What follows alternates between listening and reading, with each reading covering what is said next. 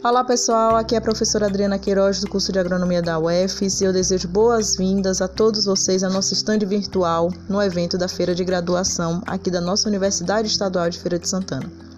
Esse ano, infelizmente, devido à pandemia, nós estamos realizando o evento no formato virtual, mas isso não nos impede de forma nenhuma de apresentar o nosso curso e algumas curiosidades sobre a nossa profissão.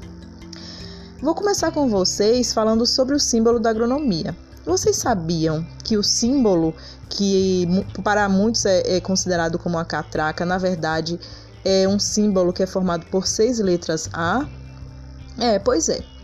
Cada letra A que forma esse, esse símbolo se refere às palavras associação, agronomia, agrônomo, agricultura, agropecuária, agroindústria. Ou seja, é um símbolo que forma um emblema sextavado que representa um fluxo de entrada e de saída de diferentes assuntos dentre os segmentos profissionais da área. Ele também está estruturado de forma a transmitir a ideia de movimento, dinamicidade e renovação que representa tanto o nosso curso.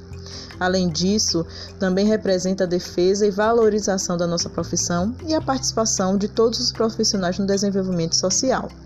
Pois é, fica aí essa, essa informação para vocês. Outra coisa, gente, vocês sabiam também que o Dia Mundial da Agrônoma e do Agrônomo é comemorado no dia 13 de setembro? Isso mesmo. Essa data tem a intenção de homenagear todos os profissionais que atuam direto ou indiretamente no setor agropecuário, da agricultura ou da agronomia.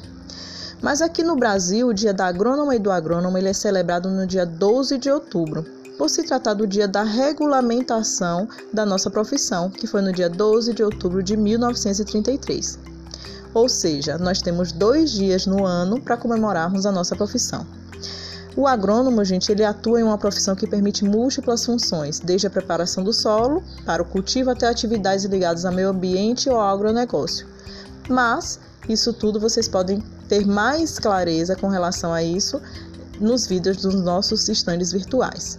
Outra curiosidade: você sabia que para exercer a profissão é necessário o registro no CREA? É isso mesmo. O CREA é o Conselho Regional de Engenharia e Agronomia. É um órgão público que tem como principal objetivo a fiscalização dos profissionais das áreas tecnológicas. Isso mesmo.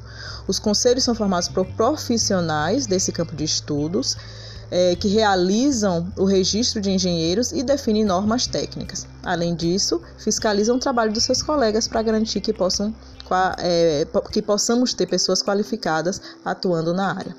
Espero que tenham gostado. Muito obrigada pela atenção. Um grande abraço da professora Adriana Queiroz.